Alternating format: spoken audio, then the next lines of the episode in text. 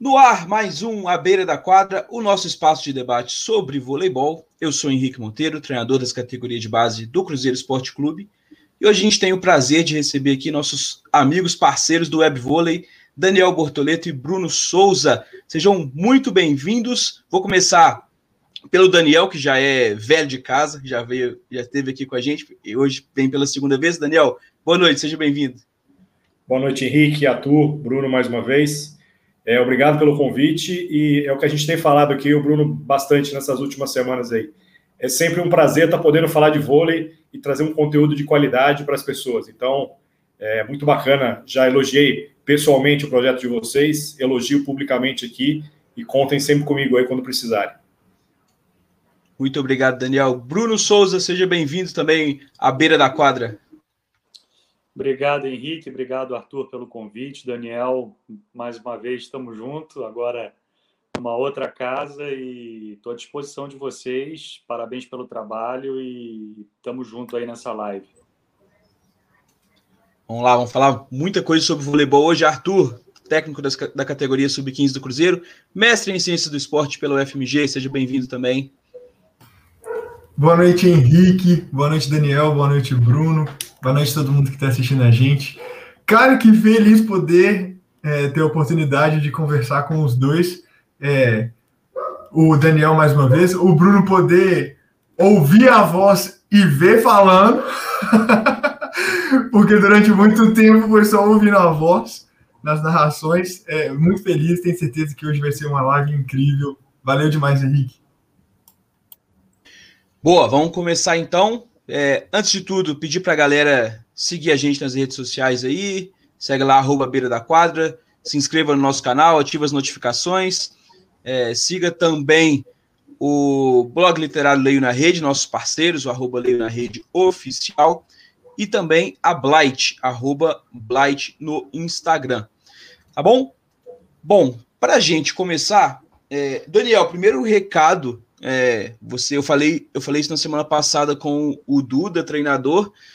Vou falar isso para você também. É sua segunda vez aqui. Fica esperto que na terceira vez a gente já considera sócio, já manda um boleto do canal para você pagar e já vira oficialmente um sócio nosso. É só mandar a divisão dos lucros depois do boleto aí, tá, tá tudo valendo. tá certo. É, Bruno, eu queria começar é, pela sua história, assim. Eu quero entender a sua relação, primeiro a sua relação com o vôlei, para depois entender a sua relação com, com o jornalismo esportivo também. Vamos começar pelo vôlei. O vôlei ele entrou na minha vida muito cedo. A minha mãe jogou vôlei na, na adolescência dela, mas nada muito sério. E eu passei boa parte das minhas férias na cidade de Petrópolis, no Rio de Janeiro, uma casa bem grande, tinha um quintal, e aí meus familiares montavam uma rede lá, e eu e meus primos a gente jogava, assim, ainda muito pequenos, e eu aos poucos fui descobrindo que eu tinha um pouco de habilidade com as mãos, assim, no colégio tinha o futebol e eu queria ser goleiro, não que eu fosse perna de pau, mas para mim com as mãos parecia ser tudo um pouquinho mais fácil, né? E aí eu fui fui tomando gosto pela coisa. A minha primeira memória assim de voleibol na TV é 92, o Ouro de Barcelona. É, aquilo ficou muito vivo assim na minha memória, principalmente né, o, o saque viagem do Marcelo Negrão, né, que fechou o jogo contra a Holanda. E eu comecei a gostar muito de voleibol e, e o voleibol para mim assim ele, ele, ele foi não descoberto, mas eu acabei me desenvolvendo no voleibol no colégio, na aula de educação física. Uh, o cara que me ensinou a jogar voleibol, um professor de educação física, né? Eu estudei minha vida inteira no colégio de aplicação da FRJ, no Rio de Janeiro, e o colégio tinha um projeto com os profissionais que estavam se formando em educação física, então eles faziam uma espécie de estágio no colégio de aplicação e tinham a oportunidade de dar aula para gente. E o colégio tinha um time de vôlei. Então, esse professor, professor Eric Pereira, foi o cara que me ensinou a jogar vôlei, né? Dobra o joelho, faz o chifrinho do toque, manchete é assim, junta a mão, estica o braço. Foi esse cara que me, que me ensinou os fundamentos mesmo. E eu, desde muito pequeno, assim, quarta série, eu já jogava com garotos do segundo grau, porque eu tinha uma boa habilidade, defendia bem, sabia levantar. Então, eu entrava para fazer fundo de quadra e ali eu fui me desenvolvendo. Então, eu me desenvolvi no voleibol escolar. Eu posso dizer isso com toda certeza. E aí, a partir do colégio, é que eu fui parar no clube, fui parar no, no Flamengo, na categoria infantil, mas, mas por acaso, né? Eu já contei essa história para o Daniel, estava jogando no recreio, depois de, de, muitos anos o projeto do time de vôlei acabou terminando, né? Porque por falta de verba, enfim. E eu jogando no recreio, um colega que era do Mirim do Flamengo me viu jogando e perguntou se eu jogava em clube. Aí eu pensava que ele estava falando de um clube de ser sócio, não de clube tipo Flamengo, Fluminense, Botafogo. Ele falou, cara, você joga muito bem, você tem que jogar em clube, você não pode ficar jogando só aqui no recreio. Pô, vai para o Flamengo, procura o professor Marcos Redivo, faz um teste lá e tal, pede para fazer um teste, que ano você nasceu? Ah, eu sou de 86. Poxa, não, você está perdendo tempo, tem que ir lá fazer o teste.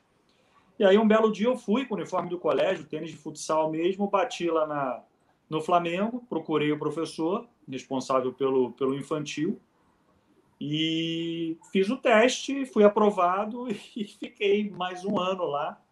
Joguei a categoria infantil toda no, no Flamengo, porque era perto da minha casa e tal.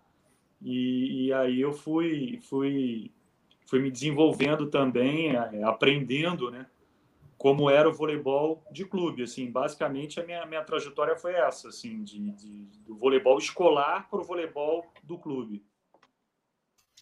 Uma coisa muito legal que a gente gosta de falar muito para os atletas que assistem a gente é que o vôlei não tem só um caminho, né? A partir do momento que você começou a praticar a modalidade ali, lógico, todo mundo quando está disputando os torneios de base ali dos clubes, o sonho é chegar no voleibol profissional, mas existem outras possibilidades, né? Então, eu e Arthur aqui somos exemplos vivos disso, que hoje trabalhamos com a modalidade e dentro do canal. E aí, chegando é, no jornalismo, é, eu queria entender essa, como que vira essa chave, como que eu sa como você sai do vôlei e, e, e, e cai no jornalismo, depois narrando a modalidade e virando é, uma das grandes referências na narração da modalidade, né? Então, o meu, o meu projeto inicial era ter sido atleta, né? E então eu fiz a categoria infantil como levantador no Flamengo. Na categoria infanto eu parti para o vôlei de praia. Tinha um grande amigo meu que, que entrou junto comigo no colégio, né? Eu peguei, falei: "Não, eu não vou sozinho fazer esse teste no Flamengo não. Você vem comigo. Eu já sei que a minha chance vai ser levantar, mas você é mais alto, você ataca, sei lá, tenta uma vaga de ponteiro lá, vamos junto comigo". E ele foi fazer o teste comigo e, e acabou entrando também por uma infelicidade. Ele, ele não conseguiu se firmar é, como titular do Flamengo na categoria infantil. Mas quando a gente subiu do infantil para o infanto, a gente estava insatisfeito com algumas coisas lá dentro. E, e aí eu falei para ele, cara, vamos jogar, vamos jogar vôlei de praia, vamos para a praia, vamos fazer uma dupla eu e você, vamos jogar vôlei de praia, vamos jogar o circuito Rio. A gente chegou a jogar etapa de, de brasileiro, eu cheguei a jogar seletiva para campeonato mundial, até o, o Pedro Solberg, né, o filho da Isabel, jogou essa, essa, essa seletiva também. E aí aconteceu algo curioso. A gente até foi bem na, na categoria infanto, e aí no juvenil eu, eu resolvi voltar para o Flamengo. Só que eu já estava ali sabendo que o funil já tinha apertado, né? E que eu não tinha altura para viver de vôlei como atleta. Então eu pensei, cara, eu vou ter que dar um jeito de, de, de, de, trabalhar com voleibol de outra maneira. E eu sempre tive também uma certa aptidão para humanas. Eu escrevia direitinho e tal, tinha facilidade para aprender idioma. Eu falei, cara, eu acho que eu vou para o jornalismo. Vou para o jornalismo e vou narrar voleibol. Não é que eu vou para o jornalismo para escrever ou, ou para ser repórter. Não, eu quero narrar jogo. Eu tinha isso muito claro na minha cabeça. Então, ainda voltei para jogar um ano de juvenil no Flamengo, joguei universitário no Rio de Janeiro, mas aí quando o funil apertou e eu tinha, tinha que tomar uma decisão, ou eu, eu saio do Rio e vou tentar ser líbero no interior de São Paulo, ou em Minas, E aí eu falei, não, eu não quero ficar longe dos meus pais e vou seguir para o jornalismo. Essa foi, foi a decisão. Eu, eu, eu, fui até o máximo que eu consegui com a minha altura, entendeu, Henrique? E, e, aí eu já tinha muito claro na minha cabeça, dentro do jornalismo, o que eu queria. Foi o que eu falei. Eu não queria apresentar nada, não queria reportar nada, eu queria narrar jogo. Eu falei, pô, eu quero vivenciar as partidas de uma outra maneira. Qual é a maneira que eu vou encontrar? Vou narrar, vou narrar jogo, vou usar o meu conhecimento de atleta na narração. A ideia foi essa. Que maneiro. É... Mas assim, durante essa, essa fase de transição em que você escolheu ir para o jornalismo, você teve alguma influência, assim, alguma referência que te trouxe necessariamente para o jornalismo, para essa vontade de, de narrar, ou basicamente você foi se encontrando ao longo do tempo? Assim, eu assistia muito Sport TV, né? Desde, desde adolescente, né? Assistia muito Sport TV, então eu fui, claro, influenciado pelos, pelos profissionais do, do Sport TV. Isso era, era outra coisa curiosa, assim. Eu queria ir para o jornalismo, queria narrar jogo e queria trabalhar no Sport TV. Eu tive até uma, uma discussão uma vez com o saudoso Vitorino Sherman, eu falei para ele, cara, eu fiz faculdade para trabalhar no Sport TV. Eu falei para ele. Aí ele ficou maluco comigo. Ele falou: não, cara, você fez, você fez faculdade para trabalhar no mercado. Esquece isso. Eu falei: não, eu fiz faculdade para trabalhar no Sport TV. É até engraçado, porque quando eu me inscrevi no, no programa de estágio de jornalismo da TV Globo, na época você podia optar. Ou você queria trabalhar no esporte da Globo ou no Sport TV. Hoje tudo é uma coisa só, mas na época não era. Havia essa divisão. E eu lá fui muito claro com, com o recrutador, digamos assim. Né? Eu falei, não, eu quero eu quero o Sport TV, porque é o Sport TV que passa a Superliga, e eu vou trabalhar na Superliga, e eu vou narrar jogo da Superliga, e, e é isso que eu quero, entendeu? Então, desde muito cedo, quando eu decidi, quando eu percebi né, que não ia dar para ser atleta profissional, eu peguei aquele foco ali e haja foco, né? Porque eu queria aquela função, aquele veículo e é aquele meme, né? O início de um sonho e deu tudo certo, né? Graças a Deus eu posso falar isso. Né? Sensacional. Bom, então se, se vocês, quem está assistindo, quiser saber onde o Bruno vai estar tá daqui a dois anos, só perguntar para ele onde está o foco dele agora. Porque o, o, cara coloca um foco e chega, né? Não tem jeito. E, e, e se ele falar que se ele falar que o é web vôlei, acho que as lives olímpicas vão acabar hoje, hein? Boa, Daniel, boa, boa. O, fo, o Ô, Daniel, tá até vôlei e também tá na família, que o Daniel sabe muito bem a história, né? Então, Perfeito. são dois focos mais próximos. Eu não diria nem para dois anos, eu diria para daqui a dois dias. Já já está com contrato, contrato renovado. Valeu, valeu. É, Daniel, até traçando um paralelo é, entre as histórias dos dois, assim, você também, quando entrou no jornalismo, já tinha o foco de de estar sempre dentro do voleibol? Ou você falou assim, não, talvez eu possa caminhar por outras áreas? Eu vou falar para vocês é, que a minha história não é parecida com o Bruno, mas eu tinha certeza que eu queria trabalhar no lance. É, eu fazia faculdade em Campinas, é, já queria trabalhar com esporte, era uma meta, assim, queria fazer jornalismo e queria trabalhar com esporte. Ponto final, segue a vida. É, a partir daí, você fica muito refém das oportunidades que podem aparecer, né? E é o que eu sempre falo para todo mundo, assim, se aparecer a oportunidade, agarre com todas as forças, porque a primeira pode ser a principal e você não pode, pode talvez não ter a segunda.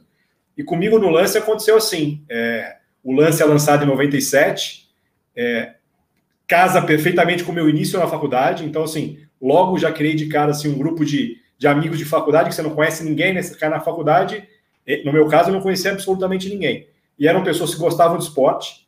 É, a gente começou a comprar o lance, é, jornal, né? Porque aquela época a força do lance era o jornal. Então a gente tinha um grupo de cinco, seis amigos e cada um comprava um dia da semana. Então, se alguém não levasse no dia definido lá, dava confusão, porque tinha que levar e a gente ia lendo durante a aula, intervalo, etc. Aquela coisa do jornal passar de mão em mão. E num belo dia, alguém descobriu lá que tinha um anúnciozinho lá, ó, prova de estágio do lance, dia tal, em São Paulo, não sei o quê. Cara, eu olhei para um amigo meu lá, o Stefano, que é um amigo meu até hoje aqui, mora aqui em Campinas. Falei, cara, vamos fazer essa prova aí. Pega um dia aí, vamos para São Paulo. Campinas, São Paulo não é longe. Eu não tinha carro, morava sozinho. Minha família é do interior aqui de São Paulo. É, o Stefano não, o Stefano é daqui, família daqui. E a gente se inscreveu foi fazer a prova. E aí, depois de alguns dias, eu recebi a ligação que era para voltar, para fazer uma entrevista presencial, é, e depois eu tinha sido aprovado é, para ser estagiário. Então, eu estava na, tava no terceiro ano da faculdade e pintou a chance de ser, ser estagiário. Então, eu comecei a ter uma vida dupla. Eu entrava de manhã na faculdade, ficava em Campinas de 8 ao meio-dia, o Stefan me dava uma carona para o centro de Campinas, eu pegava um ônibus, chegava em São Paulo, descia na Ponte do Limão, ali, para quem conhece, perto do antigo Play Center, parque de diversões ali, caminhava uns 20 minutos, meia hora, chegava no lance, para começar a fazer o estágio duas da tarde, e naquela época o, o jornal esperava todos os eventos noturnos, então não tinha muita hora para ir embora. Então, assim, é, rodada do Paulista de vôlei, esperava até o último jogo. O jornal fechava meia-noite e meia, tá? E era assim: vôlei, futsal, basquete. E eu de cara caí no polo esportivo. É, acho que todo mundo que entra numa, numa, numa, num veículo de esporte, sei lá, não todo mundo, mas a grande maioria quer trabalhar com futebol. Eu sempre gostei muito de futebol, mas eu nunca falei que eu queria trabalhar com futebol. E acabei trabalhando muito pouco, porque eu caí num grupo ali do, do, do polo esportivo, do poli, como o pessoal chamava, é, o editor era o Marcelo Laguna, um cara que é uma referência, um cara que adora esporte, cobriu aí várias Olimpíadas. E ali eu comecei a engatinhar. Comecei a ser estagiário com futsal. lembro que o primeiro primeira matéria que eu assinei na vida foi um jogo de futsal do time do São Paulo, que deu uma confusão no ginásio, uma briga torcida com o jogador. E eu estava no ginásio, naquela época ainda não tinha essa tecnologia, não era coisa de escreve no laptop, manda pronto. Eu liguei para a redação, contei a história, um editor escreveu o texto e no dia seguinte meu nome apareceu. Foi a primeira vez que saiu meu nome no jornal. E eu sou Daniel Bortoleto Gonçalves. Sempre fui mais Gonçalves do que Bortoleto. E naquele, no, naquele dia da publicação eu virei Daniel Bortoleto porque o editor só sabia Bortoleto que era o meu e-mail no lance. Então naquele dia saiu um Daniel Bortoleto. No dia seguinte eu aviso a minha mãe e meu pai, ó, oh, compra o jornal aí que vai sair a minha primeira matéria. E foi assim. Então, é, o que eu digo assim, não deixem passar oportunidades, porque assim, foi um período muito difícil de conciliar estudo, viagem todo dia e o lance, que era uma prioridade. Eu falei, pô, se no meu primeiro estágio eu estou no lugar que eu quero, eu tenho que fazer isso acontecer. Então, muita saía de madrugada, tinha que pegar um ônibus para Campinas para chegar. O último ônibus era uma hora da manhã, então assim, correndo o risco às vezes de se perde o da uma, tem que esperar das três na rodoviária do Tietê. E no dia seguinte a aula começava às oito da manhã, impreterivelmente. Então assim, eu lembro que quando eu, eu terminei é, a faculdade, eu percebi o quanto eu estava cansado, porque eu emendei um ano e meio de loucura de quase não ter horário para descansar, via pouco minha família. É, é, aí lembro quando eu me mudei para São Paulo de vez que eu percebi como era bom ter meia hora de folga, ter um fim de semana tranquilo, não ter que viajar. Mas aí, assim, o vôlei entra na minha vida logo depois, é, nessa coisa de poliesportivo aparece algumas oportunidades para cobrir vôlei, assim, ser uma espécie de um setorista, como a gente fala, né?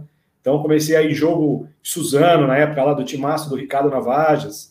É, pô, São Paulo, Suzano não é tão perto, então você, você se deslocava, depois voltava. E aí começa a fazer jogo no Banespa, lá em Santo Amaro, e aí começa a crescer essa coisa do vôlei. E é exatamente quando a, geração diamante do Brasil se inicia. Isso já é início dos anos 2000, o Brasil explode no cenário internacional, e aí eu já começo a ter um pouco mais de contato com seleção, começo a cobrir um pouco seleção. Ainda não existia Saquarema, então seleção vinha muitas vezes para São Paulo para treinar. E aí começa a ficar uma relação muito mais próxima e termina como está aqui hoje. Legal demais. Deixa eu dar uma passadinha aqui nos nossos comentários. Tem gente, desde antes da gente entrar, já estava comentando. Sibeli Jacinto, Ellen Cristina, Nelma Regina, Roberto Carneiro está sempre com a gente também. É, o Herbert, Maria Emília, galera participando. Tem muita gente perguntando aqui, Bruno, qual que é a sua altura? Você falou que era baixinho para continuar jogando, a galera ficou curiosa. 1,79m. Mas eu botava ah. 1,80m na minha ficha lá. Isso que eu ia falar. Certeza que jogava para cima um pouquinho. Sempre arredonda para cima. Lógico, lógico. o, ó, essa pergunta aqui acho que vai para os dois, hein? O que pesa mais na função profissional? A experiência no voleibol ou a formação em jornalismo? Eu acho que as duas coisas são importantes. Já pedindo licença para o Bruno para iniciar a discussão aqui, é, eu acho que a faculdade te dá uma base muito importante. A faculdade não te dá o dia a dia, mas ela te dá uma base muito importante. Por isso que assim, o que eu recomendo sempre é, se as pessoas puderem durante a faculdade fazer um estágio, faça, porque isso faz a maior diferença. Se você sai sem o estágio, você chega no mercado muito cru e as empresas dificilmente abrem portas porque você entra, como o Bruno falou, você entra num funil e muitas vezes as pessoas que estão concorrendo contigo são mais preparadas, já fizeram um estágio. E hoje, é, talvez seja, não vou dizer que é mais fácil, entendam o que eu vou dizer. É, como, tá, como, como produzir conteúdo agora a gente faz em casa, né? Como estamos fazendo aqui, um celular, uma conexão, a gente está produzindo conteúdo. Então hoje as pessoas quase podem fazer um estágio por conta própria. Ela pode ter um blog, ela pode ter um canal no YouTube, ela pode colaborar com alguma, algum tipo de, de, de, de, de veículo. Então hoje esse estágio, vamos dizer, ele acaba sendo uma coisa muito prática do dia a dia na sua própria casa, se você não for vinculado a nenhuma grande, nenhum grande veículo, você pode estar produzindo conteúdo e vira um portfólio. Você já mostra para alguém, pô, aqui, ó, eu tenho um canal, olha o vídeo que eu faço, olha o texto que eu escrevo. Isso já abre porta, isso já abre porta e é fato. Assim, durante muito tempo, eu fiz parte de, de processo de recrutamento de jovens no lance. Então você percebia que alguns já chegavam quase prontos para jogar. É, era só falar, ó, moçada, é assim que funciona, sem a login, começa a produzir, amanhã o cara já estava deitando e enrolando. E quem chega cru, você tem um tempo de maturação, né? E muitas vezes a pessoa fala, pô, será que é isso que eu quero? A pessoa entra no mercado sem saber se é realmente aquilo que ela quer. Eu lembro uma vez que eu aprovei um estagiário, acho que era o melhor da turma, ainda no Rio de Janeiro. E aí eu falei, ó, foi aprovado, passou, começa no fim de semana. Ele, peraí, fim de semana? Eu tenho que trabalhar sábado e domingo? Falei, tem, cara, já começa no próximo. Pô, abro mão, não quero. Esse não vai trabalhar com jornalismo, não vai trabalhar com esporte, porque fim de semana é quando o bicho tá pegando aqui, né? É verdade, tem jeito, né? Esporte final de semana não tem como. Bruno, quer assinar embaixo que o Daniel falou? Assino, assino embaixo, assim. Acho que o Daniel resumiu de maneira perfeita, né? É, no meu caso, o que eu procurei, além, além do estágio, é fazer cursos né, de, de locução ou, ou, ou, da área de interesse do, do profissional. Como no meu caso, eu queria muito ser narrador, eu fui atrás de fonoaudióloga, cursos de, de locução, é, principalmente locução em rádio, que te, te dá uma bagagem assim sensacional, questão do improviso, né? Enfim, para você, como o Daniel falou, não, não chegar cru quando a oportunidade bater na sua porta, né? Então eu já fui me preparando desde o primeiro período e assim que eu entrei no programa de estágio lá do, do Sport TV, eu na minha segunda semana eu já apresentei uma narração piloto, né, como, como a gente diz, né, eu já fiz um teste, então já mostrei para os caras que realmente eu estava muito afim, que foi surpreendente, né, pô, peraí, esse moleque tem duas semanas de empresa e já está com uma fita debaixo do braço, como assim? Então já já já queria mostrar que eu realmente estava estava determinado. É, deixa eu só fazer um, um, um ponto aqui. Primeiro, eu queria deixar um abraço para o autor da pergunta aí, professor Herbert, que já passou aqui no canal. Um abraço. É, Bruno, eu queria deixar um, um, pouco mais específico, que eu fiquei curioso também, assim, é, quando ele pergunta sobre a experiência no voleibol e a formação né, acadêmica, é, além dessa questão dos estágios, o quanto é, você atribui é, no seu desempenho enquanto narrador a sua história no voleibol? Tipo assim, é, você consegue perceber muita diferença ou não necessariamente? Ah, total, total. Acho que a experiência de quadra faz muita diferença. Total. Isso aí você, você não tem dúvida. Você já enxerga aquilo ali de uma outra maneira. Às vezes você já passou por aquilo ali.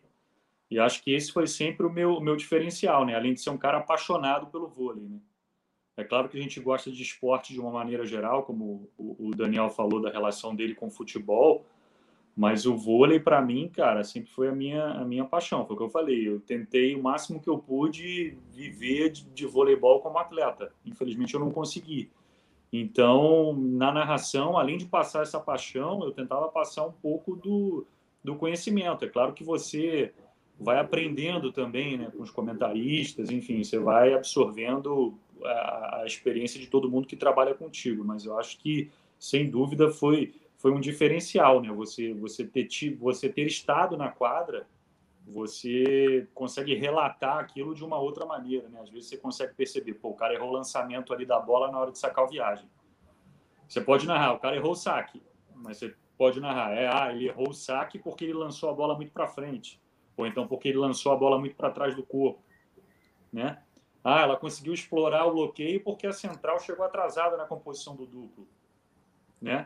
Você vai enriquecendo ali com os detalhes de, de, pelo fato de você entender aquilo ali, ter vivido aquilo ali. Poxa, a minha vida inteira foi tentar driblar o central adversário. O duelo é esse, vocês sabem disso melhor do que eu. É o levantador contra o central adversário. Então, poxa, é, é, é muito simples você você falar ponto da fulana, bola no chão, bola na diagonal.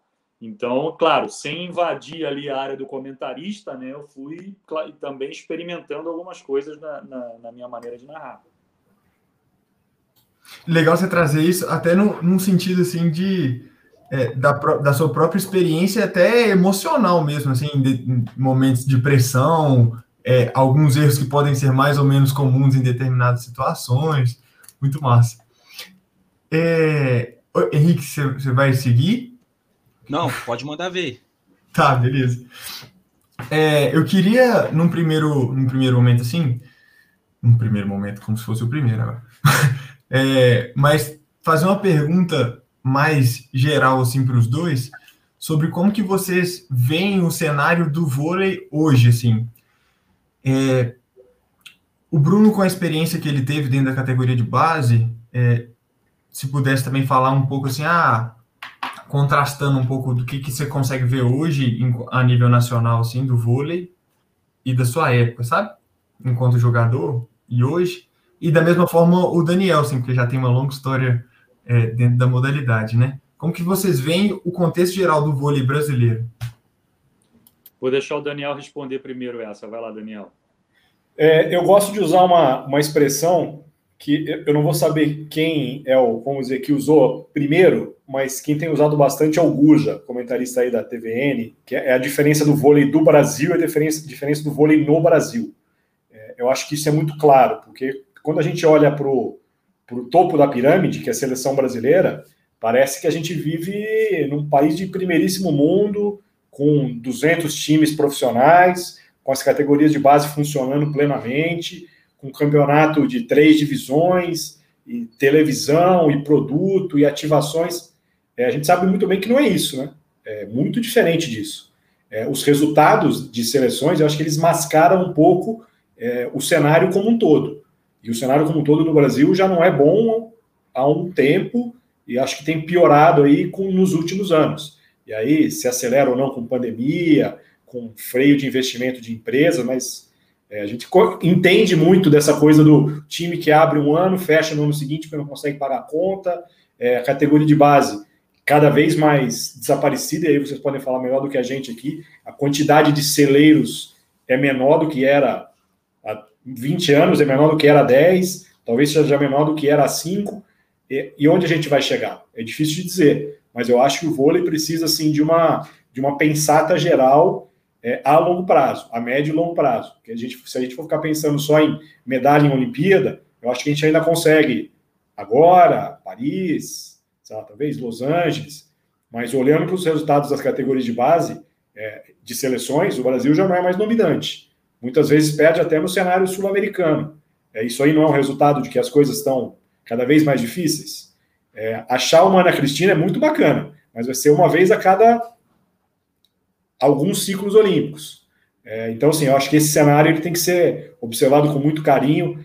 É, acho até que a CBV, com a chegada da Adriana BA, está tentando ter uma visão mais a longo prazo. Recentemente publicaram um, um calendário plurianual de clubes, uma coisa lá mais a, é, daqui até 2024, eu acho que isso já é importante. Porque não dá para pensar na Superliga só seis meses antes dela começar. É, não dá para pensar só no Mundial de Base dois meses antes, porque tem que reunir uma galera de Saquarema, montar um time, descobrir gente em peneiras Brasil afora para jogar no dia seguinte. Essa seleção no último Mundial Sub-20 feminino não fez nenhum amistoso, acho que durante dois anos, chegou lá e joga. É, o resultado está aí. Ganhou de Ruanda e Argentina depois acho da República Dominicana e perdeu para todos os europeus. É, o Brasil perder para todos os europeus é preocupante, vai perder uma vez ou outra. Mas eu acho que o buraco é mais embaixo. E aí, quando você olha só resultado de seleção, parece que a gente vive na NBA do vôlei. Longe, longe disso. E, logo, logo isso vai se refletir também na, na seleção principal, né, Daniel? O meu, meu temor é esse, né? Daqui a algum tempo, né, a gente acabar deixando de ser essa, essa potência que, que somos atualmente, assim. A, a minha experiência, Arthur Henrique, é, ela é muito particular, né? Porque já é o voleibol de base e do Rio de Janeiro, né? E eu sinto, assim, que que, contudo, ainda melhorou, porque, por exemplo, na época meu treinador tirava dinheiro do bolso dele para pagar a passagem da garotada. E eu estou falando de Flamengo, eu não estou falando de qualquer clube, né? Estou falando do clube de regatas do Flamengo. Agora, na época, acredito que hoje isso tenha melhorado, o investimento era todo no futebol e nada para o esporte olímpico. Ah, Flamengo contrata o jogador X por não sei quantos milhões, mas para manter as categorias do vôlei, o treinador tem que tirar do bolso dele, porque senão o garoto não vai treinar. Eu, graças a Deus, poxa, ia treinar de bicicleta, porque, como eu disse, morava perto do clube. Mas e os outros garotos que moravam longe, que dependiam de condução, dependiam de lanche no clube? Às vezes a única refeição que o moleque fazia era dentro do Flamengo. A gente sabe que é a grande, a grande maioria, né? Eu era um privilegiado, mas a gente sabe que a grande maioria não é, infelizmente. E mesmo assim, eu sinto que que isso melhorou. Assim, eu, eu fui até o, o, o, Cruzeiro uma vez fazer uma entrevista com na época com o Simon e com o Felipe, né, que hoje é o, é o treinador daqui principal, e vi lá a garotada treinando, né? Se não me engano, acho que era até o Beto Martelete que estava dando dando treino, não me recordo agora a, a, categoria, e falei, poxa, que estrutura legal, uma sala de musculação do lado da quadra, né? Eu falei, poxa, os garotos altos. Falei, poxa, bacana, né? E comecei a refletir. Fui a, a, em 2019 ao congresso lá em Pinhais e vi muita gente competente, muita gente afim de trabalhar com a base, muitos que já trabalham. Região do Nordeste, né? Que a gente clama por ter um time na Superliga, né? Eu vi muita gente competente lá, muita gente afim de fazer a coisa acontecer. Mas como o Daniel falou, né? Infelizmente, o momento econômico já era ruim antes da pandemia, agora veio a pandemia. Né? Infelizmente, a gente sabe que não é fácil, mas eu, eu tenho esperança. Eu vejo muita gente competente e com vontade de fazer a coisa acontecer. E acho que melhorou. É claro que o cenário a longo prazo não é um cenário animador, mas eu sou um otimista. Acho que há, há tempo de se fazer uma correção de rota nesse sentido. Pois é, esse, esse contexto que o Bruno comentou aí, de é, treinador tirar dinheiro do bolso e tal, ainda, acho que com, talvez com menos frequência, mas ainda é, acaba acontecendo em algumas situações. A Débora, Débora Santos até comenta aqui com a gente: é, o desenvolvimento da base parou no tempo, assim como o CDV. Não há investimento direcionado à base e os resultados chegam e mascaram as mazelas. É, assim, a gente até o Daniel falou, pensando aí nos últimos anos, né, é, nas categorias de base, teve uma diminuição grande de número de equipes, né, e aí menos espaço para desenvolver atletas. Isso, obviamente, uma hora vai acabar chegando lá em cima, não tem como a gente não alimentar aqui embaixo e, e, e ter uma grande quantidade de meninos trabalhando para a gente conseguir tirar os meninos que vão chegar lá em cima. Então, assim, só, a conta não vai fechar, né? Henrique, só aproveitar esse teu gancho, é, nesse mesmo congresso lá em Pinhais, um dos palestrantes era o Weber, né? Que treinou uhum. Taubaté, o argentino. E ele falou uma coisa que depois todo mundo quase caiu da cadeira, né? Ele falou: vocês sabem quantas partidas faz um jovem argentino de 14 anos por temporada? 80 jogos. Para mostrar o nível que esses caras estão na base. Aí eu comecei a fazer uma conta assim: poxa, eu no infantil joguei torneio início, que foi torneio de um dia só, com cinco equipes. Joguei a Copa Rio, que era um torneio de turno único com seis equipes, ou seja, fizemos seis jogos, isso porque chegamos à final.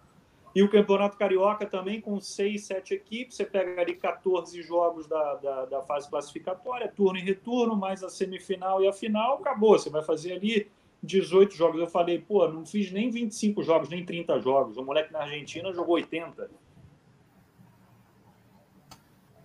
É, jogar faz muita falta, muita falta. A Débora complementou aqui, ó. É, não há fórum de discussão entre entidades, clubes profissionais e atletas. Não há diálogo para a formação de um plano conjunto de evolução. Não vejo essa melhor, melhora que o Bruno vê. Calma, Débora, você tá, também está muito. tá, tem mais esperança, a gente está lutando para isso, né, Bruno? É, foi o que eu falei, né? Eu podia falar da minha experiência, que é muito restrita, né?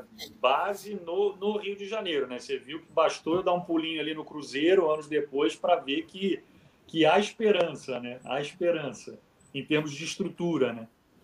E, e tem uma coisa, Bruno, Henrique Atu, que eu acho que é importante. É, a, a gente tem no Brasil é, projetos muito vencedores, né? Que a lista de títulos ajuda a explicar sucesso. E aí tem Osasco, pega o Rio de Janeiro com diversos patrocinadores que já passaram por ali, é, sem contar Sada Cruzeiro, Minas, etc. É, uma coisa que na minha cabeça não, não entra, e, e já tive essa discussão até com pessoas dos próprios projetos, é, é porque que um projeto desse, que já é longevo, 15, 20, mais de 20 anos, também não tem um trabalho de base.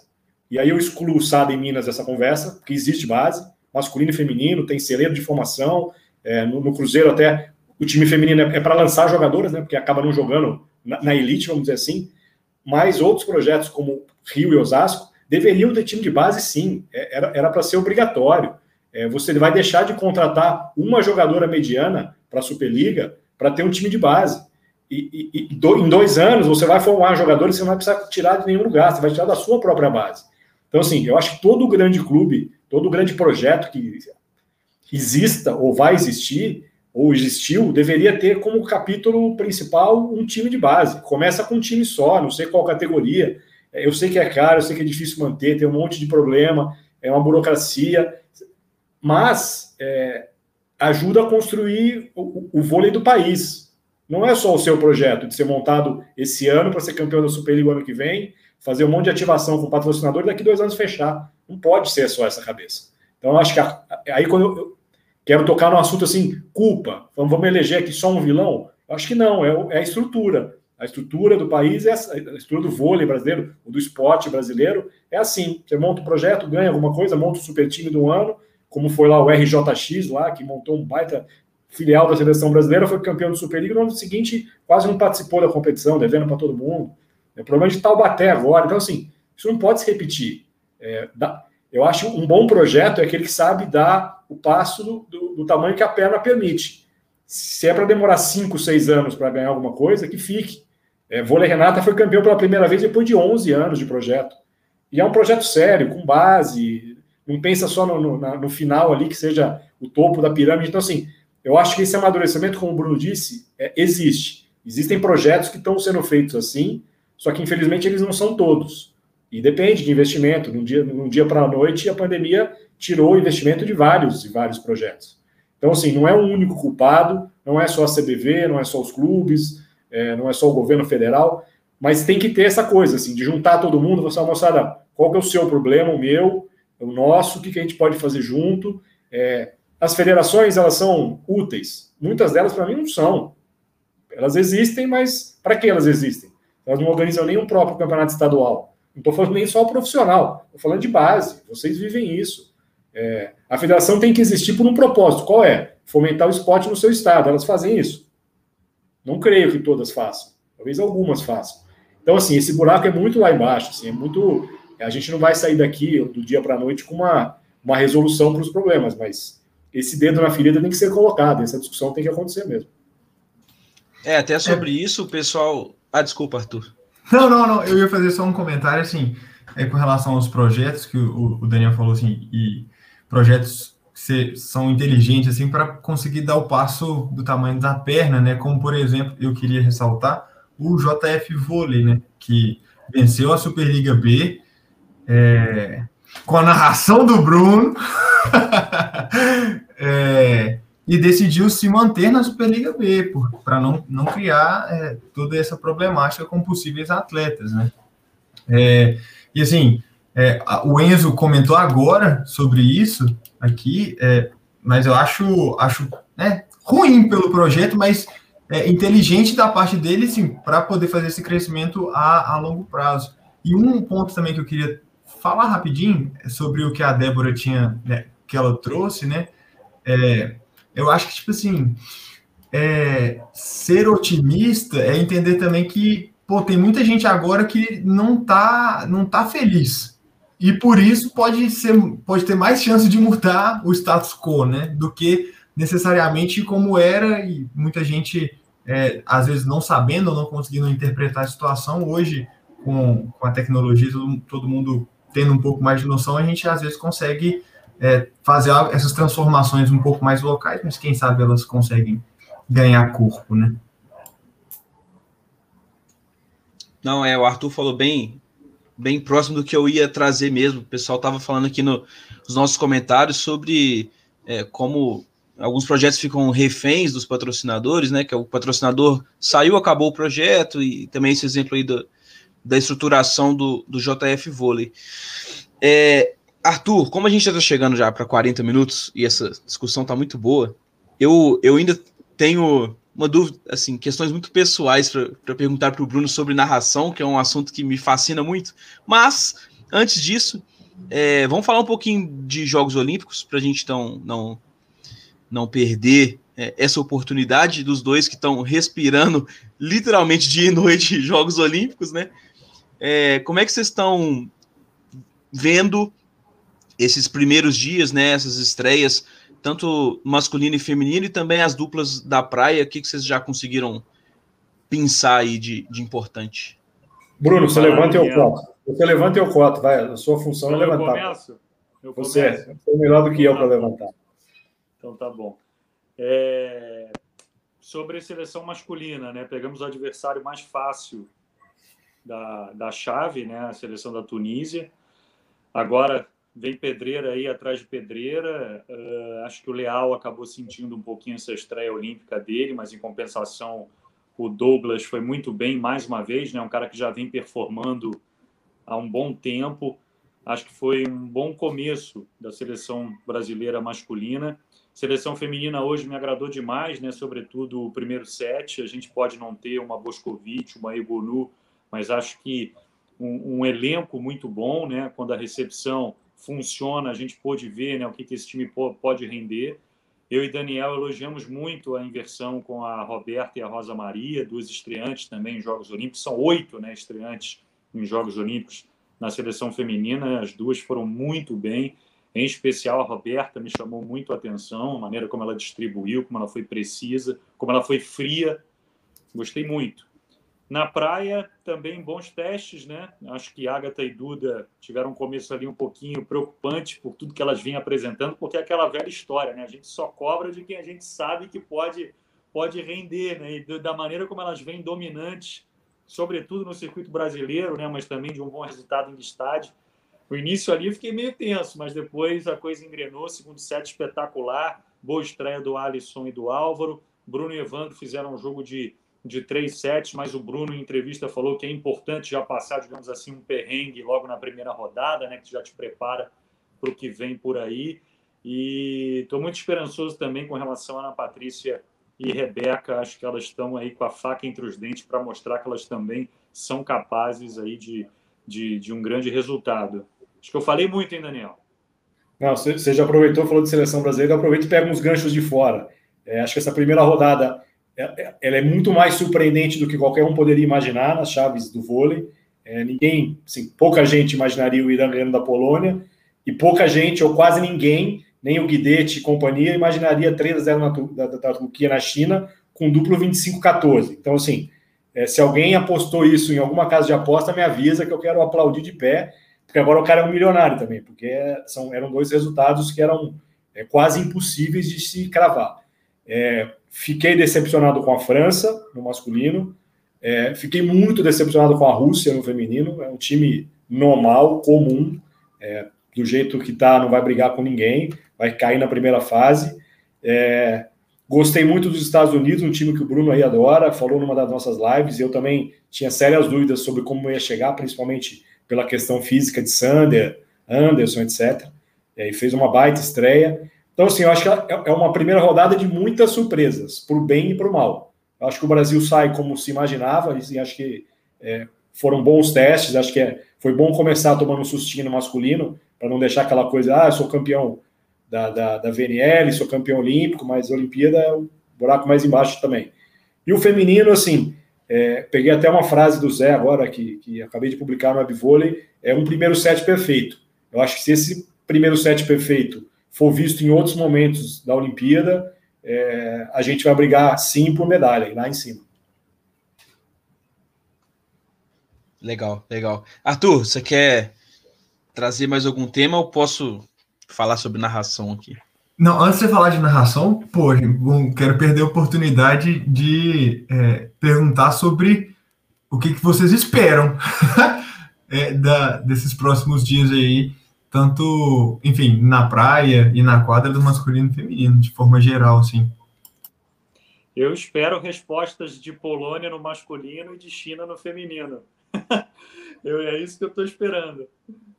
E a resposta da China no feminino é só contra os Estados Unidos. É um jogo molezinha, que vai ser fácil de fazer previsão. Então, assim, é, é, é o jogaço dessa segunda rodada, China e Estados Unidos.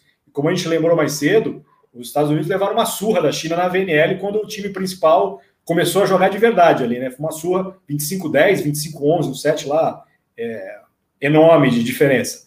Então, acho que as americanas vão querer dar uma resposta e as chinesas precisam dar uma resposta ao que aconteceu com a Turquia. Então, esse jogo é, vai ser muito bom. Esse é aquele que, independentemente do horário, a gente tem que colocar o despertador aí para assistir de alguma forma. E estou curioso para ver se Brasil e Argentina no masculino. A gente também falou um pouco disso hoje, nem tocando muito nos hermanos, aí no Marcelo e no Horácio, que conhecem todo mundo aí, decore salteado. Essa Argentina sempre cresce nessas grandes competições que o patriotismo aflora. Eu não acho que o Brasil vai ter facilidade com a Argentina, não. Eu espero um jogo arrastado, acho que vai ser um jogo provocado, vai ser um Brasil-Argentina de verdade que é sempre bom ver também. oh, o, o, Daniel tocou é, no nome do Horácio. Vou deixar aqui a dica para a galera que está assistindo a gente. Depois, antes dos jogos aí das Olimpíadas, ou acordou, tá ainda meio com sono, coloca aí para despertar. Nossa live com o Horácio no canal foi um dos papos mais legais que a gente teve, assim, entender a cabeça do Horácio, como ele pensa vôlei, foi, foi muito legal. Bom, Bruno, é, eu o assunto narração é um assunto que eu gosto demais. Eu adoro prestar atenção assim na forma como os narradores contam aquela história. Isso desde pequeno. Não tenho nenhum talento para isso e passei uma vergonha enorme no ano passado, quando aqui nesse mesmo canal a gente transmitiu o Campeonato Mineiro Adulto Série Prata é, no ginásio do Riacho e eu me aventurei é, fazendo a narração. Passei vergonha, não procurem esse vídeo, pelo amor de Deus. É, mas aí eu quero que você, então, dê dicas e fale quais são os caminhos para eu, que sou apenas um treinador de vôlei, me tornar um grande narrador esportivo. Cara, essa pergunta é, é, ela é difícil, né? A resposta não tem uma resposta para ela assim, né? A primeira coisa é, é você dominar a modalidade. Isso você já tem o um conhecimento, já é uma parte muito importante, né? E a, e a segunda é você conhecer os personagens, né? Saber quem está ali dentro, de repente buscar uma, uma, uma história. É, e, e como tudo na vida, né? Prática, treinamento tudo, eu acredito muito nisso. Se você se dedicar e se você praticar, se você treinar, poxa, eu chegava no Flamengo antes de todo mundo, pegava a bolinha mais pesada lá, toque na parede, toque na parede, toque na parede. Acabava o treino, bolinha pesada, toque na parede, toque na parede. Depois que eu der 200 toques na parede aqui, eu vou para casa. Então, depois que eu fiz, sei lá, uns 70 pilotos, falei, poxa, acho que agora dá para fazer alguma coisa alguma coisa valendo. E hoje, 2021, eu não sou o mesmo narrador que eu era quando eu comecei em 2008. Você vai evoluindo, evoluindo, evoluindo, vai se aprimorando. Claro que você vai errar muito. Você vai, às vezes, incomodar quem está ouvindo, você vai tentar emplacar uma expressão nova, às vezes você é infeliz. Né? Tudo parte do, do processo de, de evolução, e acredito muito nisso. É, é muito treino e, muita preparação. Assim, é, é, claro que, poxa, eu, eu adoro narrar jogo, mas eu adoro principalmente me preparar para fazer aquilo. Já falei isso para o Daniel. Poxa, se eu estiver bem preparado, para mim já valeu. Eu posso fazer uma transmissão ruim, mas se eu me preparei bem, eu já estou feliz. Eu posso não entregar tudo aquilo que, que era para eu, eu, eu conseguir entregar, mas se eu me preparei bem, poxa, já valeu. Você vê, Arthur citou Superliga B. Pô, o estudo da Superliga B é o mesmo estudo da Superliga A.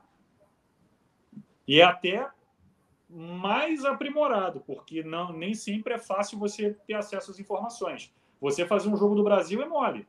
Vai fazer um jogo da Sérvia C, né? É aí que você se destaca, né? Vai fazer como eu fiz nos Jogos Rio 2016, Camarões e Argentina no feminino. Vai tornar um Camarões e Argentina um jogo interessante para quem está assistindo. Eu acho que esse é o grande barato, né? Óbvio que você quer fazer uma decisão olímpica, uma final de campeonato.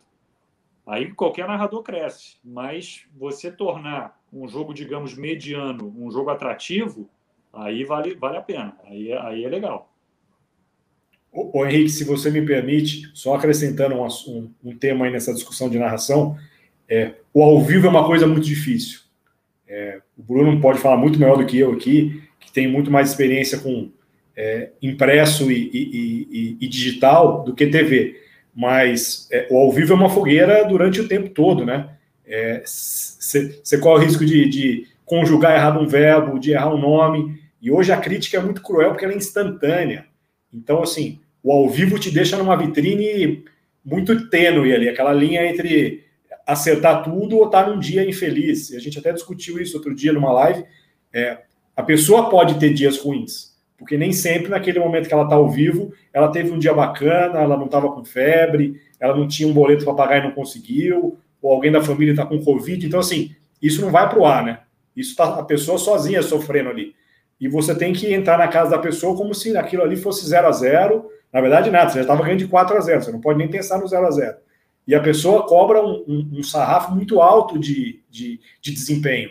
É, o mundo das redes sociais é assim, você não pode errar. Uma vírgula fora do lugar ali, vira print e é compartilhado como se você fosse o maior idiota do planeta. Então, assim, hoje, é, viver esse mundo virtual é, o tempo todo sendo julgado é muito complicado. E para quem está fazendo TV ao vivo, é a sua cara que está ali, né? É, é, é, você que vira meme. É o seu áudio que vai ser compartilhado com o seu eu. Então, assim, às vezes eu acho que o pessoal acaba sendo até muito cruel é, em não entender que todos nós somos passíveis a erro. Todos nós temos dias bons e dias ruins. É, e, e, você e você colocar sempre alguém é, como intocável, que não vai errar, é, uma baita de uma responsabilidade, né? Eu acho que o Bruno convive um pouco com isso, porque é, ele realmente virou uma referência para o vôlei. Então as pessoas começaram a cobrar de todo mundo que elas não viam no lugar do Bruno uma mesma qualidade. E, e, e cada um sabe o quanto tempo que ele quer estudar, o quanto ele vai querer entregar, o nível de, de, de cobrança que cada um faz é diferente. Então é, a comparação também é cruel. Você tem um, você tem um, um cenário de coisas ali que é, não é fácil. E aí, no dia seguinte, a pessoa tem que voltar. Você não tem muito tempo para respirar, aprender. É, no dia seguinte tem jogo de novo, no dia seguinte tem estudo de novo. E no dia seguinte os problemas podem ter continuado e você ainda continua baixo astral. Então, assim, não, é, não deve ser fácil. Falo pouco do que eu vi, mas muito de ter convivido com pessoas dessa área que, que, que, que vivem um estresse um, um constante, porque é, não é fácil. Não é fácil. E eu, Daniel sabe disso, eu sou um cara que, que me cobro muito, assim, né? E é justamente o que o Daniel falou: Poxa, você fez uma baita narração e tal, e o meu pensamento era: beleza, amanhã tem mais. Caramba, eu ainda não estudei a Eslovênia.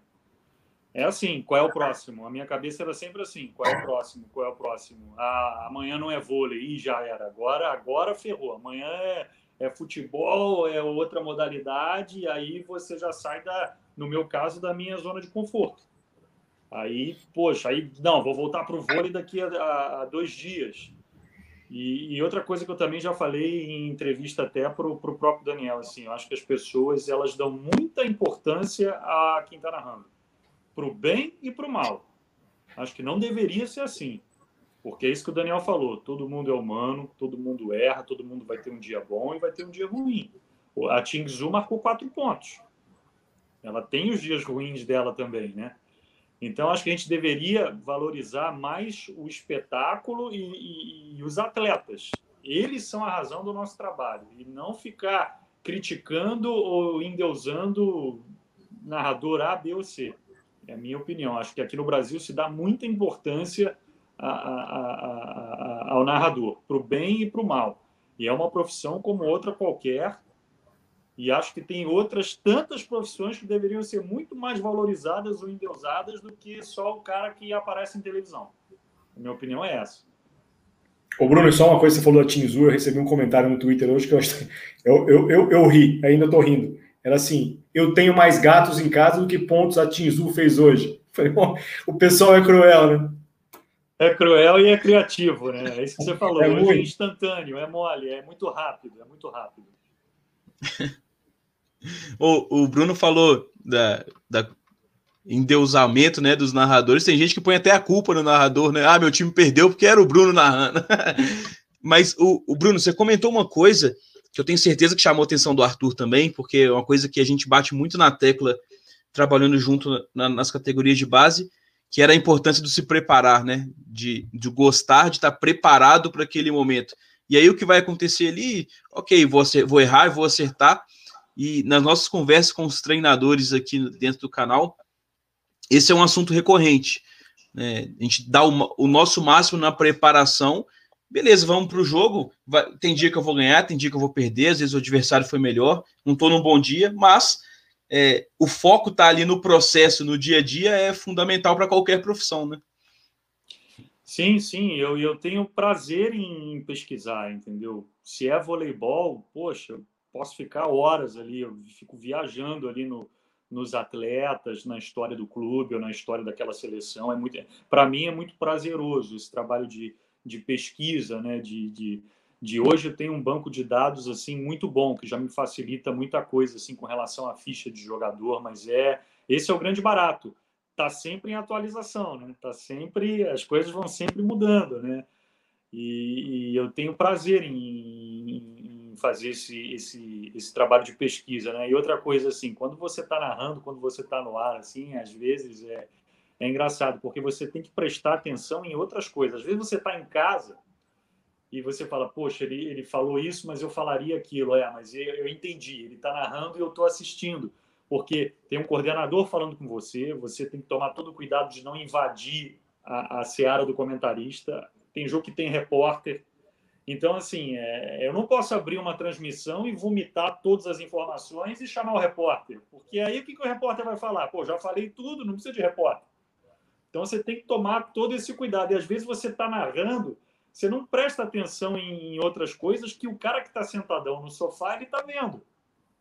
Às vezes você fala assim, ele pediu, ele pediu desafio, mas ele pediu desafio alegando o quê? Toque na rede tal. Às vezes você em casa já viu, porra, Bruno, o cara tá pedindo toque na rede, você não percebeu ainda? Porque é tanta coisa que você tá, tem que ficar de olho na bola o tempo inteiro, identificar o jogador de uma maneira rápida, que às vezes coisas passam despercebidas. Então ainda tem isso, às vezes você está sentadão assistindo, você consegue prestar atenção em outras coisas que você narrando você não presta. Isso eu aprendi ao longo desses, desses anos também, assim. E voltando ao assunto da crítica, né? Por isso que é muito fácil às vezes criticar, mas você, telespectador, é um, você, narrador, é outro. É, é interessante isso. Parece que, que é mentira, mas não é, não é mentira, não. Boa. Então, ó, você que é fã de vôlei, se prepare que agora eu tô imbatível depois dessas dicas do Bruno aí, ó. Próximo Campeonato Mineiro Adulto, esquece, eu vou destruir aqui, vou ser o melhor narrador do Brasil agora. Compartilhem o link aí das transmissões do Henrique, por favor, nas redes sociais. Não, é do ano passado, não, pelo amor de Deus, que é muito vergonhoso. É, Henrique, a gente tem um tempinho para mais uma? Uma, manda ver. Tá bom. Então, vou fazer é, a mesma pergunta é, para o Bruno e para o Daniel, mas assim, só para poder entender um, um pouquinho mais e abrir um pouco mais de espaço para vocês falarem assim, como que é a rotina é, do trabalho, da função de vocês em um dia importante assim de jogo? Como que, como que, que é essa rotina no sentido de, ah, como que chega, que quanto tempo antes que chega, como que, que você se prepara, se prepara um dia antes, enfim, vou deixar vocês dois falarem aí. Vai lá, Daniel. Então, eu vou começar aqui. É, é, no caso do jornalista, ele é muito diferente a partir, é, a partir de você descobrir em qual mídia você vai estar. Eu já fui cobrir uma Olimpíada que você precisa chegar preparado, porque você sabe que se você não chegar preparado para uma competição, você vai deixar passar coisas importantes. Então, assim, é, eu fui para o Mundial de Base em 2015 no México, a seleção sub-23 do Brasil. Eu tinha uma lista de personagens que eu queria conversar. É, e, assim, por tentar entender quem eram os caras. O Matias Sanches era o levantador pequenininho da Argentina. Eu falei, como é que esse cara joga? no Sub-23. Nunca vi esse cara jogar. O Pankov era o levantador da Rússia, ao contrário, dois metros. Falei, eu tenho que entender esse cara daqui. No Brasil tinha Douglas Souza. Então, assim, você já vai com um pacotinho ali de coisas que você quer trazer de diferente. Assim, eu aprendi isso logo no começo que entrei no lance. Se você vai para uma pauta, você vai com uma ideia, você tem que trazer uma outra diferente. Porque você tem que ir com uma ideia pensada para trazer algum bom conteúdo, mas lá você pode se deparar com um conteúdo ainda melhor do que aquele que você pensou. Então não vai assim, já decidi, eu vou ali, só vou entrevistar o Henrique, vou perguntar como é o, o site dele e vou embora. Não, vá com uma mente aberta para trazer mais coisa diferente para o seu público. Quando você vai para a televisão, eu tive uma experiência muito curta, que foi no PAN de 2019 na Record, é, eu era comentarista de tudo. E eu não sou especialista em badminton, é, eu nunca vi uma prova de surf ao vivo. E teve um dia que eu estava comentando stand-up paddle, aquela da que você vai remando ali. O Pan-Americano tinha essa competição, e, e no dia não estava previsto na escala e caiu no meu horário. E, e a brasileira foi, foi ouro. E assim, e aí? a que estava na frente tomou um capote da onda e não conseguiu voltar. Em algum momento a brasileira sai correndo lá do mar e é campeã. Cara, é isso, é o que tem ali. Não dá para se preparar para esse tipo de coisa, porque é, é muito ali no momento. Eu estava preparado para cobrir os, os jogos que eu já sabia que estavam na minha escala. Mas ali você tenta não atrapalhar, porque assim, tem gente, como a gente já conversou aqui, que é o especialista no assunto, ele entende mais do que você, e ele vai te cobrar mais e tem a tiazinha que estava assistindo o programa da Record lá de culinária e se, de, se deparou com alguém saindo correndo do mar ganhando uma medalha no Pan-Americano. Então, assim, o público é muito diferente. Então, assim, você tem que trazer uma informação que seja compreensível para ambos. Então, você tem que ter ali um, um certo discernimento do que entregar. É, mas a preparação, como o Bruno já disse, ela tem que ser intensa. É, eu acho que hoje, no mundo que a gente vive hoje, é, fazer conteúdo é fácil, né? Mas tem que, você tem que entregar um conteúdo de qualidade porque senão você, você, você faz um desserviço para todo mundo, que está trazendo informação falsa, que está trazendo informação inverídica. Você tem que ser o mais preciso possível, até para que as pessoas tenham confiança e continuem consumindo o seu conteúdo. Eu acho que isso devia ser aula é, na primeira período da faculdade. Como trazer informações corretas e precisas, porque é o que a gente faz aqui. A gente pode encher linguiça, a gente pode. Dá para fazer. Se você quiser, você consegue. Mas assim, é para isso que a pessoa vai investir o tempo dela ali para ler um conteúdo, para ver um vídeo, para parar a televisão para ver uma, uma, transmissão. Eu acho que essa é a nossa responsabilidade. Construir conteúdo de qualidade que a pessoa fala, pô, saí daqui hoje aprendi alguma coisa diferente com o Henrique, com o Arthur, com o Bruno e com o Daniel. É isso. Tentava sempre me preparar com muita antecedência, né? Nem sempre é possível, até porque, por exemplo, você pega uma Liga das Nações, você tem que esperar a rodada acabar. Né? Então você tenta por exemplo, fazer o estudo dos atletas muito antes e o estudo do desempenho do time você vai fazendo ali conforme as coisas vão, vão acontecendo. E nem sempre, no meu caso, a escala saía com a, com a antecedência que eu gostaria que ela saísse. Né? Existem mudanças, às vezes você está num, num, jogo A, você passa para o jogo B. Contei, contei essa história para o Daniel, né? Cheguei para narrar Estados Unidos e Holanda no, no masculino, eram duas quadras lá na bolha de Rimini e não sei porquê o Sport TV acabou pegando o sinal da outra quadra. E estava rolando Eslovênia e Irã. Quarto set pegando fogo. Eu falei, vamos botar isso no ar aí. A gente narra, a gente transmite. Dou meu jeito aqui. E assim foi feito. A gente mostrou o quarto set de Irã e Eslovênia. A Eslovênia eu já tinha feito o jogo, sabia mais ou menos de cor. Agora o Irã, falei, Carlão, abre o laptop aí, escalação do Irã e vambora.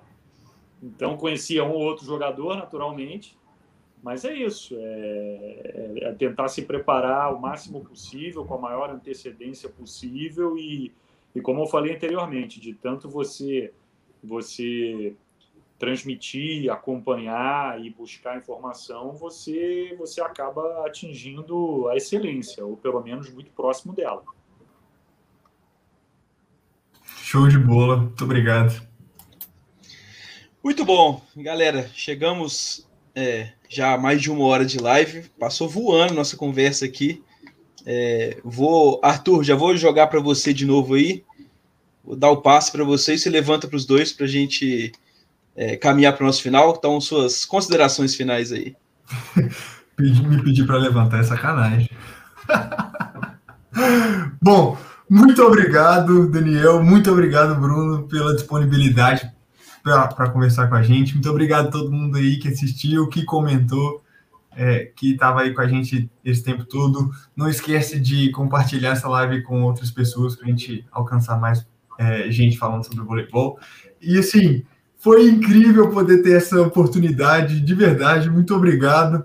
Fiquei muito feliz, muito satisfeito com essa conversa. Espero que a gente possa, no futuro, aí, ter outras oportunidades. Muito obrigado, Henrique. Valeu. Valeu, Artuzão. Daniel, fica à vontade para deixar um recado final para a galera. Ah, queria agradecer, de novo vocês pelo convite. É, como eu disse, eu acho que cada vez mais é, projetos novos estão chegando com conteúdo de qualidade. É, e esse é o exemplo de vocês. Já falado para o Bruno, falou assim, ó, você vai encontrar ali coisas muito bacanas, talvez numa área muito mais aprofundada do que a gente vê na, vamos dizer, na mídia tradicional, né?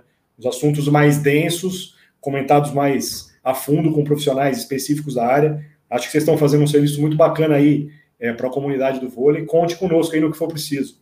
É, eu acho que esse mundo atual de comunicação é, é, é, muito disso, assim. Você tem alguém mais específico no assunto, alguém mais específico em outro, alguém especialista em alguma coisa. Eu acho que isso para o consumidor final faz uma baita diferença. Então, certamente aí, gente que veio aqui hoje para ver o Bruno vai parar no canal de vocês a partir de agora, vai achar um monte de conteúdo bacana. Sigam fazendo o que vocês fazem aqui para a gente ver e sigam nesse trabalho importante que vocês fazem com a base, que eu acho que é deveria ser muito mais valorizado do que é no Brasil.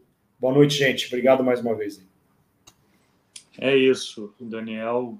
Para variar, foi muito feliz aí no comentário. É, parabéns a vocês pelo trabalho, obrigado pelo convite. Também me coloco à disposição de vocês aí para o que for preciso e foi, foi um prazer. Se deixar, a gente fica aqui falando de voleibol o dia inteiro. Falei com o Daniel hoje na nossa live lá, falei, Daniel, já vamos emendar logo na, na, na, no início da rodada, vamos ficar aqui até a bola subir de novo lá em Tóquio.